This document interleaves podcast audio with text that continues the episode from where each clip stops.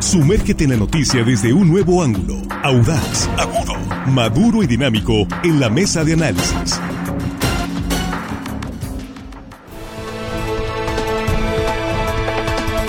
Estamos aquí de regreso ya en la mesa de análisis de línea directa en este arranque de semana, lunes 24 de abril de 2023. 8 con 26 minutos. Gracias por continuar con nosotros en esta transmisión y gracias por compartir esta transmisión, primera emisión, con sus contactos con sus conocidos. Y saludamos a nuestros compañeros aquí en la mesa. Jesús Rojas, ¿cómo estás? Buenos días. ¿Qué tal, Víctor? Buenos días, buenos días para los compañeros, buenos días para el auditorio y excelente inicio de semana para todos. Gracias, igual para ti. Juan Ordorica, ¿cómo estás? Buenos días. Muy buenos días, Víctor, compañero de la mesa, amigos de la producción. Y hello, estimada audiencia, que hoy lunes nos escuchan. Todo mundo tiene que chambear sí, en lunes. Menos el presidente que tiene que descansar, él no. No, no, él no que descansa. Tiene que descansar, con COVID. Nos estaban preguntando sobre otro accidente en la carretera. Sí, fíjense que fueron dos accidentes en la maxipista, dos tráileres. Uno cargado con mango, ahí fue donde se dio la rapiña. La información ya está en línea directa portal. Son dos accidentes, tienen mucha razón el reporte que nos llegó hace un momento. Armando Ojeda, ¿cómo estás? Muy buenos días. Muy buenos días, amigo Víctor Torres. Eh, bonito lunes para todos ustedes, compañeros, chicos de la producción.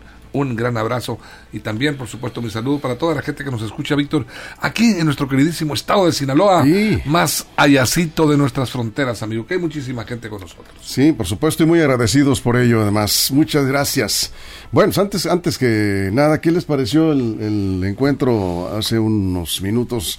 Entre el abogado general de la Universidad Autónoma de Sinaloa, Robespierre Lizárraga, y el presidente de la Comisión de Fiscalización del Congreso del Estado. Sergio Mario Arredondo, diputado. Yo creo, yo creo, que siempre un espacio de diálogo público es positivo para poner en claro las posturas.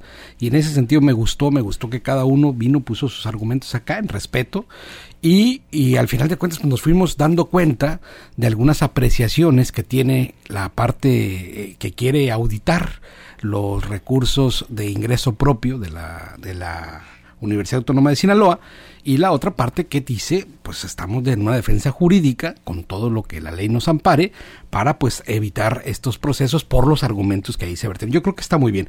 Para empezar yo diría eh, el primer argumento que me gustó es decir quitas de la idea de que la UAS no se audita. La UAS se audita se audita por un ente federal, que es la Auditoría Superior de la Federación, en cuanto a sus recursos federales. Pero hay quienes también en esta guerra de discursos dicen, la UAS es inauditada, nadie le mete mano a la universidad. No, claro, la UAS está auditada en sus recursos federales. De lo que se está discutiendo, y esto creo que fue muy importante para centrar el debate, es de los recursos propios, de los recursos que se generan acá en Sinaloa, de los recursos que se le dan, y son muchos, 300 millones, decía el, el diputado um, Arredondo. Arredondo. Entonces, bueno, partiendo de ahí, creo que los ejercicios son nutritivos y ahorita diré sobre la otra parte, ¿no? Eso es, bien. Juan, ¿cómo viste? Sí, fue, una, fue un debate interesante, sobre todo saber esto, la parte técnica que muchas veces se nos escapa a muchos analistas y a la sociedad en general. No conocemos bien a bien qué es lo que se quiere auditar, dónde se quiere auditar, eh, cómo van los, las propias auditorías. Y en este sentido, pues vemos que sí, que la Auditoría Superior de la Federación todos los años audita a la Universidad Autónoma de Sinaloa, donde vemos las diferencias son en estos ingresos propios, que son como 300 millones de pesos, y es donde se está centrando eh, más o menos la discusión. Estaba buscando aquí, ¿alguien sabe cuál es el presupuesto de la universidad? Creo que eran 3 mil millones de pesos, no me acuerdo. Más o menos por ahí. Más o menos, entonces sería como el 10% aproximadamente lo que se quisiera auditar, que son los ingresos propios, que es lo que paga la gente con cuotas. Cuando te dan tu recibo para inscribirte, ahí viene una cuota ahí de ingreso propio, el que uno va y deposita al banco. Eso es lo que se quiere auditar. Eh, el propio abogado de la Universidad Robespierre Lizarra ya dice que sí se está auditando, pero que no le tienen fe a la Auditoría Superior del Estado, que no le tienen confianza y que un tribunal le mandata y ordena al, al Congreso que se abstenga de hacerlo. Por ahí el propio Sergio Mario Redondo, diputado, decía que desconocía técnicamente si se podía hacer o no y que tendría que ser la Auditoría Superior del Estado las que la que determinaría cómo hacer esa auditoría porque en este momento él no sabía esa parte jurídica cómo le iban a hacer. Sí, no, la, parte del amparo. Sí, la parte del amparo. eso fue lo que, a lo que se refería. Sí, sí, que el amparo en estos momentos le está diciendo al Congreso de la Unión y a la Auditoría Superior lo que sí Estado. respondió es que el amparo era para eh, efectos de reforma, eh, la reforma de la ley de educación. Sí, pero el, amparo sí lo vi y, no decía de la ley superior. O sea, sí me tocó verlo, revisarlo y no decía sobre la ley, decía sobre eh, específicamente sobre esta auditoría. Son los argumentos. Armando, ¿cómo viste? Mira, los alegatos de, tanto el abogado de la UAS como el, presidente de la Comisión de Fiscalización del Congreso del Estado eh, fueron se basaron y fluctuaron en, lo mismo, en el mismo escenario en donde se han discutido las mismas cosas.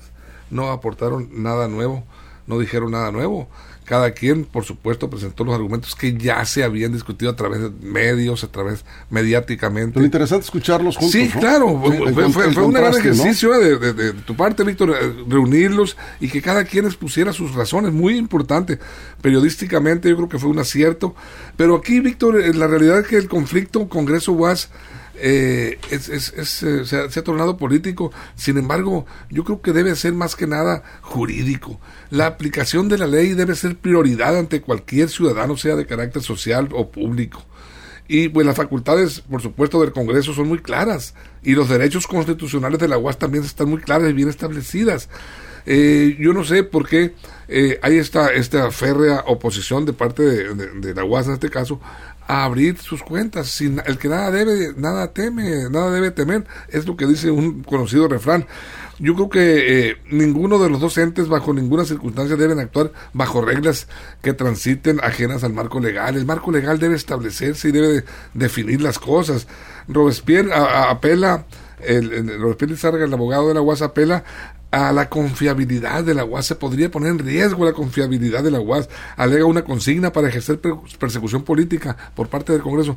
Pero bueno, la confiabilidad de la UAS se la podría dar y demostrarle a la ciudadanía sinaloense que no esconde nada, que si la auditoría, otros dos órganos más lo están auditando, qué bien, que están abiertos. Y yo creo que ese es el conflicto. Abra, abra las cuentas, si nada debe, nada esconde, y ahí están. A ver. Cuando hablaba de la confiabilidad, el, abogado general de la UAS, Robespierre Lizárraga, se refería a que no tenían confianza, no tienen confianza en la Auditoría Superior del Estado que depende del Congreso local, ¿no? A eso se refería. Es un, es un punto que no se había tocado, digamos, de manera tan insistente. Pero es que aquí el diputado Redondo insistía en que la ciudadanía tiene ganas de transparencia total y en eso yo coincido. A mí me gusta saber que los recursos públicos que ingresan en las instituciones públicas tienen que ser completamente transparentes y por supuesto auditados. Ahora, dice eh, por su parte Robespierre Lizárraga, el abogado general de la universidad, que él no confía o que la institución no confía en lo que pueda hacer la ACE por la manipulación política que pueda hacerse ahí. Yo creo que en este sentido, pues tampoco podríamos confiar en esos organismos internos que te auditas a ti mismo.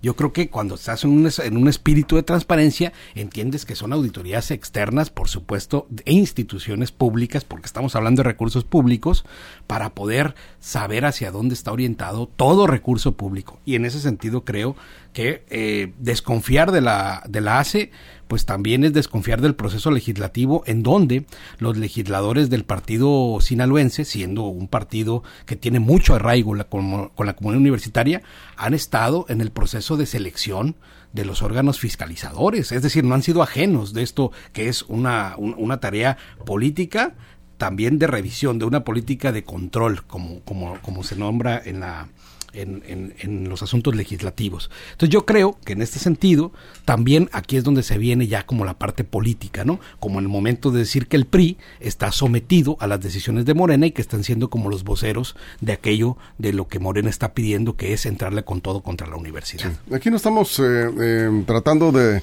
de deliberar sobre quién ganó el debate, porque en realidad fue un debate muy técnico, coincido, algunos eh, comentaron acá hace un momento antes del, estamos en el corte, después de la, de la entrevista con, con, ambos, y me decían, no, pues eso fue muy aburrido, este, no hubo confrontación, yo creo que sí hubo una confrontación muy respetuosa, de posturas, ya lo comentaban tus compañeros en la mesa, no sé Juan, ¿cómo lo viste? Este, un debate técnico, nos dice, muy técnico. sí, fue muy ah. técnico, pero también hay que tratar de leer entre líneas. Cuando dice el representante de la universidad, Robespierre Lizárraga, que no confía en la Auditoría Superior del Estado, tiene un punto, repito, un punto podrá tener él en su apreciación, sobre todo porque es un órgano, la Auditoría Superior del Estado, que finalmente a veces ha tenido algunos, algunos dislates ahí políticos. En el pasado, si lo hemos visto, Eh, no en esta, digo, en esta no me ha tocado.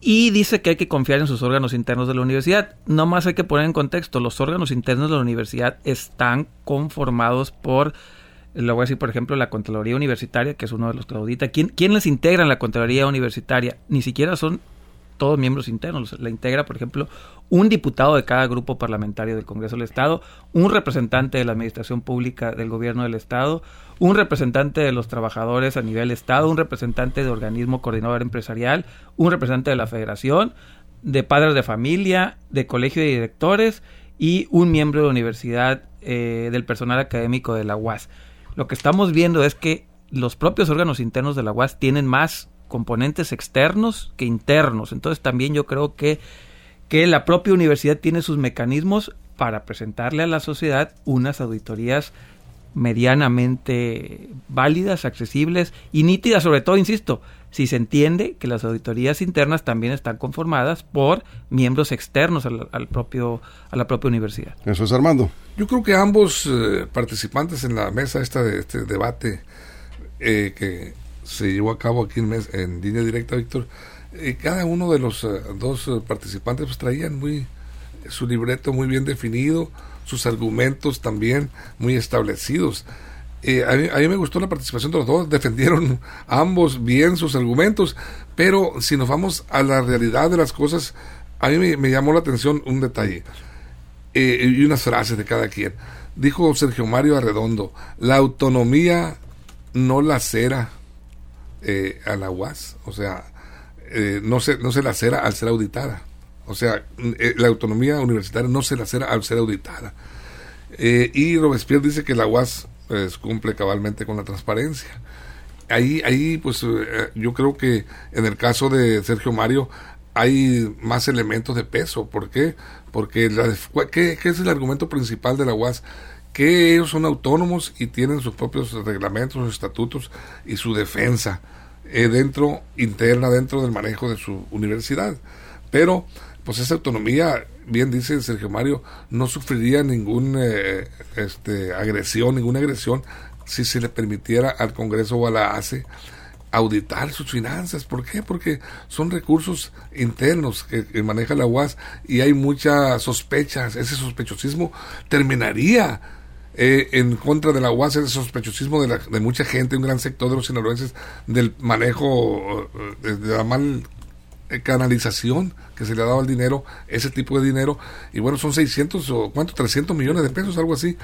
Es, es mucho dinero que está ahí en juego. ¿Y que, se dice? Pues bueno, que ha sido mal, mal utilizado. Pero bueno, a eso va la, la, la auditoría. ¿Desconfían de los auditores? Pues bueno, ahí sí se cierra la pinza. Pues si desconfían de la ACE, entonces ¿a qué estamos jugando? ¿Quién va a auditarlos a ellos? ¿O a quién le van a rendir cuentas de ese dinero?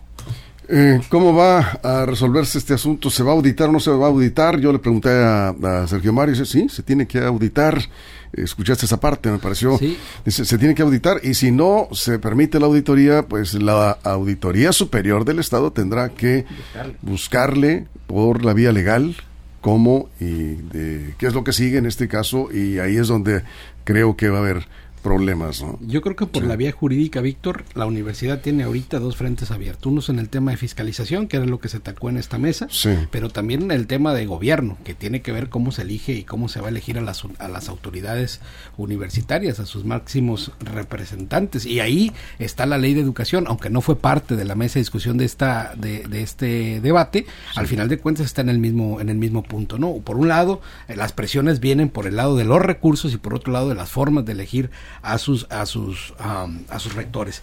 Yo creo que eso es algo muy importante para ver. Ahora, mientras son peras o son manzanas, están parada la UAS y están parada, están parado el rector. Porque aducen, o creen, o dicen que hay una persecución política en su contra. Ya le fue retirado el amparo al rector. Bueno, eso es lo que publicó un medio el fin de semana, no se ha confirmado. Sí, eh, presenta, presenta el, el, oficio ese medio, Víctor. ¿Sí? ¿En Río 12? Es correcto. Ah, no, no alcancé a ver eso, sí. Sí, presenta el oficio donde le, retiran la suspensión provisional de la, de la orden de aprehensión, del amparo contra Ya no está amparado el rector. Ya no está amparado. Pero es que no hay una orden de aprehensión, entonces... Incumplió el rector, se le retira esa suspensión, incumplió el, rector con, con, el pago de la fianza de 5 mil pesos. Tenía cinco días hábiles a partir de que solicitó su, su amparo para pagar esa fianza y no la pagó. Pero es que no hay una orden de juez, el, pues sí, pues no hay.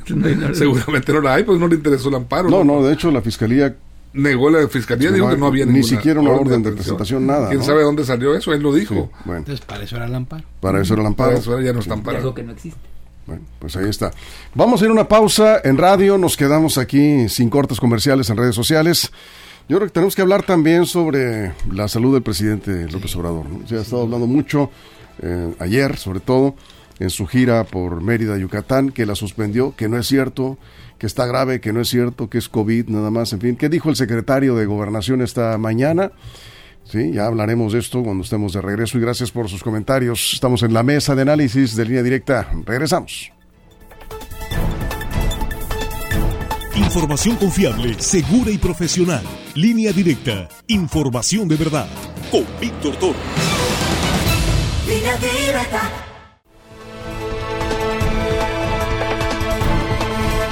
Estamos de regreso en la mesa de análisis de línea directa 847. Bueno, para cerrar este, este punto, eh, preguntábamos, ¿hasta aquí va a llegar este asunto de la Auditoría Superior del Estado? ¿Habrá alguna salida política? Agrego yo esta pregunta, Juan, rápidamente.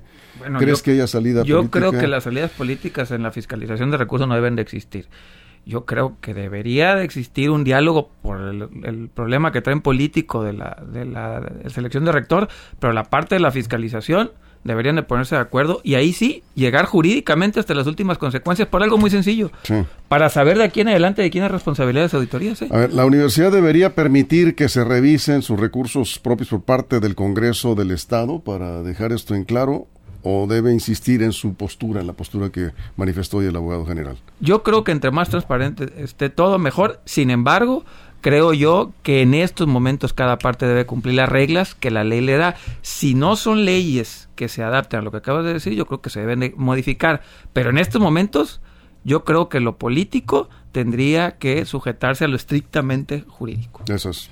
Armando. Bueno, yo creo que debería de transparentarse, es una obligación moral. Si no quieren que jurídica o política, sí es moral por parte de la UAS transparentar. Aquí el, conflicto se ha politizado mucho porque está interpuesto ahí el Partido Social, el, Partido Sinaloense, el PAS. Ahí está eh, ese, ese obstáculo, ese conflicto que se ha generado, la presencia del PAS de Héctor Mauricio Ojeda eh, con, como un factor pues de, desequilibrio en las relaciones UAS, gobierno del Estado, este Congreso, si tú quieres. El, la presencia del paz y la sospecha de manejo de recursos para este trabajos políticos del paz ese yo creo que es, es, el factor que detonó de alguna manera todo este conflicto.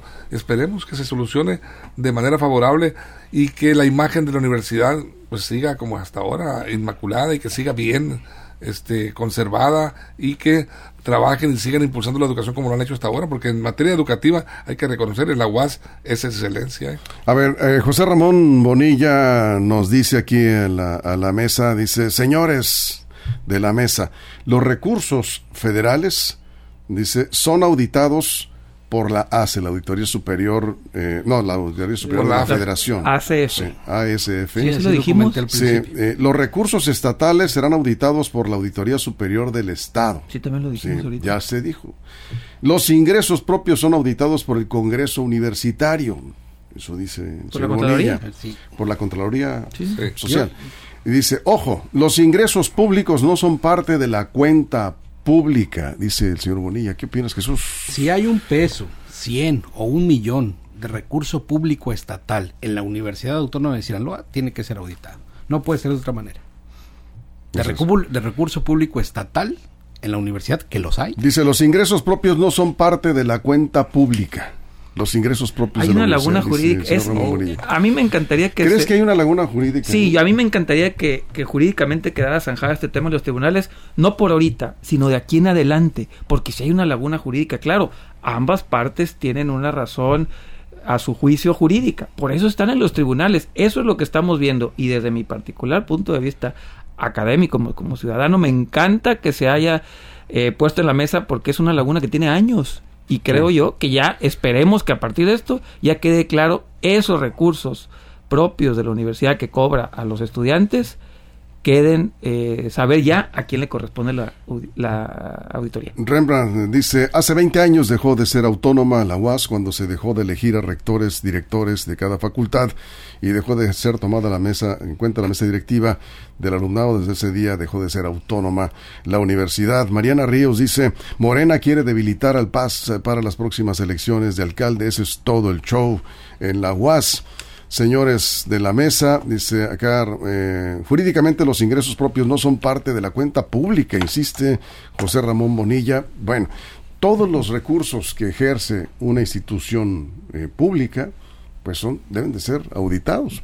¿Con qué mecanismo? Los que establece la ley, sencillamente, pero todo tiene que ser lo que decías, Jesús, ¿no? O sea, es recurso público, tiene que revisarse cómo se ejerce. Bueno, pues ahí está la UAS diciendo, la Auditoría Superior de la Federación está aplicando en este momento una revisión conforme a la ley. El problema está en los recursos propios, así se le llama, los recursos que capta la universidad. Las cuotas de los estudiantes. Cuotas y servicios que ofrece la UAS también en algunas facultades, ¿no? Armando. Yo creo que independientemente de la autonomía, la universidad es pública, es un, es un ente público y debe de transparentar por salud valga la redundancia, por salud pública, por salud moral, debe de transparentar sus recursos. ¿Por qué no lo hace? Ahí está la oportunidad este, de, demostrar que me audite la, la hace si quiere. Nosotros no tenemos nada que esconder, vámonos adelante y se acaba el problema, pero bueno, ahora no quieren pequeño comentario tampoco es, tampoco es, sí, tampoco es Víctor un tema exclusivo de la Universidad Autónoma de Sinaloa. Hay muchas universidades públicas en el país que están viviendo un conflicto muy similar, que se están entrando a la discusión de empresas que tienen incluso, universidades que tienen incluso empresas. Por ejemplo, el auditorio Telmex en, en, Guadalajara, de la Universidad de Guadalajara, junto con otras tantas más que están justo en este debate. Entonces, no solo es propio de lo que está sucediendo en Sinaloa. Bueno. Sí, Juan. Comentario rápido. A ver, la Universidad Autónoma de Sinaloa sí es auditada, que quede muy claro. La audita la, Auditoría Superior de la Federación, la audita la Auditoría Superior del Estado y se audita a sí mismo a través de la Contraloría. Ahorita Armando en el corte decía de los padres de familia. Los padres de familia tienen un asiento en la Contraloría, ahí están. Por lo tanto, sí es auditada. ¿Cuál es, digamos, el quid del asunto? Es quién la audita. Pero auditada sí está. Por eso hay que dejar claro. Sí se audita, pero digamos que se están eh, peleando es por quién la audita. Ese es, digamos, el meollo del asunto. Eso es Armando, cerramos el tema. Pues dijo, dijo Sergio Mario Redondo, y lo comentó aquí, que no es la primera vez que se auditan los ingresos por parte de la ACE, los ingresos de la UAS internos. ¿Por qué hoy no quieren hacerlo? Es la pregunta si ya, si ya anteriormente no alegaron cuando se, no sé si lo manejó, en qué año, creo que sí, Sergio Mario. En el 18, creo que sí. Ah, sí, en el 18. sí. entonces, ¿por qué no discutieron, no alegaron persecución política y no alegaron eh, violación a la autonomía cuando fueron auditados por la ACE? Ahora sí, ¿por qué? Porque está el conflicto encima. Yo creo que este la situación no solo se trata de esconder eh, los recursos que están ahí, sino de este, confrontar, de, evitar la confrontación política. Para mí es, una confrontación política de manera prácticamente evidente. Aquí en el WhatsApp, si la ley marca que los recursos propios deben ser auditados, que se auditen, punto, dice que se revise. Pues bueno, ahí, ahí vamos a ver qué es lo que sigue en este escenario de la Universidad Autónoma de Sinaloa, su autonomía, las cuentas, la rendición de cuentas, en fin, seguiremos atentos. Bien, antes de concluir, Jesús, la salud del presidente. Pues mira que es un tema preocupante para todos, porque pues, es el jefe del Estado mexicano, aunque está claro por parte de, de él mismo que tiene COVID y está pues resguardado, aislado. Está en Palacio Nacional. Mientras pasa este, este, este, pues este, los padecimientos de esta enfermedad. Ahora, el secretario eh, de Gobernación dice que lo escuchó mormado y constipado, que no es un tema como lo han querido ver algunos, como un tema de una implicación mayor de riesgo en su salud general. Y bueno, pues hasta ahorita es lo que, lo que, lo que se sabe, ¿no? Este, la enfermedad es un COVID. Es COVID, efectivamente, según lo que ha dicho el secretario. El presidente va a estar unos tres días. Eh, fuera, circulación. Sí, fuera, prácticamente. En Palacio Nacional, como ayer decían que había entrado ya en terapia intensiva en el hospital militar, que le había dado un infarto, luego otros que fue un, infarto, un, infarto, una, ¿qué? un infarto cerebral, un ataque cardíaco. Pues ya, incluso algunos ya lo, daban por muerto, algunas, eh, algunas cuentas en, en Twitter. Decir, alguien por ahí dijo que me... Hasta cierro mi cuenta. Cierro mi cuenta. ¿Quién era, era, un bot. Que era, un, era un bot, ¿no? Pues sí. No, este, es un, más que bot es un troll. Es un troll ahí. Pero bueno, en fin. Yo creo que el presidente... Bueno, oye, ¿qué más dijo el secretario Adán Augusto? Eh, dijo que mañana van a dar un parte médico. Desmintió al diario de Yucatán. Yo creo que aquí es algo importante. El diario de Yucatán dijo que había habido un desvanecimiento del presidente eh, que hubo varios testigos y hoy el secretario de Gobernación desmintió, dice que no es cierto, que no hubo ningún ningún tipo de desvanecimiento, digo, es, queda ahí queda ahí como para anécdota en lo personal. Yo en lo personal creo que el presidente está bien, sin embargo, está dejando que corran, que corran y que corran los mitotes para él al final del día aparecerse y señalar a todos aquellos que andaban de sopilotes por algo muy sencillo, no es la primera vez que lo ha hecho, ya lo ha hecho dos veces al menos básicamente lo mismo, ¿no? Perderse unos dos, tres días por salud, dejar que el mitote corra y luego aparece él ya en buen estado de salud, que seguramente así va a ser en esta ocasión. Y está bien, hombre, nada más está dejando que se enreden con la lengua o con los teclas del Twitter. Llevan varios. Varios ¿eh? de ellos, varios. Entonces está dejando que se enreden y también, ojo, internamente está viendo cómo reaccionan las colcholatas, los secretarios de Estado, también están viendo el agua a los camotes. Pues ojalá que sea lo que tú dices, Juan, sí. A ver, yo, yo, veo una quizá una jugada política, si en verdad es COVID lo que tiene, o no sé, a lo mejor ni COVID tiene el presidente. Yo sí puede, da, da para pensar en una jugada política, porque mira, el COVID te permite, y porque él dijo en su tweet, primero, que dijo, resulté positivo, le informo que, eh, que voy a estar ausente de la mañanera, va a estar Adán Augusto en sustitución, lo informó en un, en un, en un tweet escrito por él. No, no sabemos si lo bueno, bueno, ¿eh? no, no bueno, habla en, en, el, en, el, propio, en su cuenta y haz de cuenta que es personal. Eh, pudieron haber escrito. Pero de cualquier manera, el COVID le permite, de alguna manera, si quisiera transparentar y hacer eh, este, evidente su estado de salud, el presidente podría, en un pequeño audio, de saludar a su pueblo de México y decirles, señores, estoy en este padecimiento. no se preocupen, estaré unos días más de regreso en mis actividades. ¿Por qué no lo hace? Le preguntaron a Dan Augusto que si podría, en, la mañanera, podía caber la posibilidad de que lo hiciera. Digo que no, que iban a valorar, que iban a valorar, que iban a presentar un, este estado médico. No hay un parte médico, ¿verdad? Pero que mañana lo mañana lo Pero un, dato importante, Víctor, que se comenta. Dicen, ya también dentro del mundo de especulaciones, que a Dan Augusto, que esto es una estrategia para aumentar la presencia y la popularidad de Don Augusto en las mañaneras. Tiempo, bueno, tiempo, Jesús, cerramos. un tema público, por supuesto, sabiendo que todas las personas están estamos en esta condición, ahora está un mañana no, pues viene rápido a la reflexión de qué sucedería en caso de, ah, de, una falta absoluta. Con eso cerramos. ya con eso, o pues, temporal, ¿no? Temporal, pero por por tiempo indeterminado. ¿Qué dice la Constitución? en el 84 que le va a tocar a, a, Norma Piña. No, a la, ministra, a la, presidenta Piña. ¿Si es temporal? No, si es si fuera permanente, se ah, queda permanente, Piña en lo que el Congreso decide. Bien, nos vamos. ¿Quién sería? Con eso nos vamos. Gracias Jesús, gracias Armando, gracias gracias a todo el equipo, a toda la producción. Gracias a usted por su compañía. Nos esperamos en punto de la una de la tarde con más noticias en línea directa, información de verdad.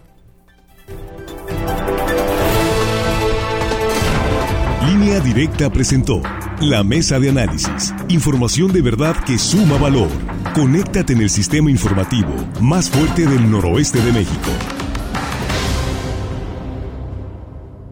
Esto fue Línea Directa. Información de verdad con Víctor Torres. Información confiable con fuentes verificadas y seguras. Línea Directa. Información de verdad con Víctor Torres. Esta es una producción de RSN, el grupo de comunicación más fuerte de Sinaloa.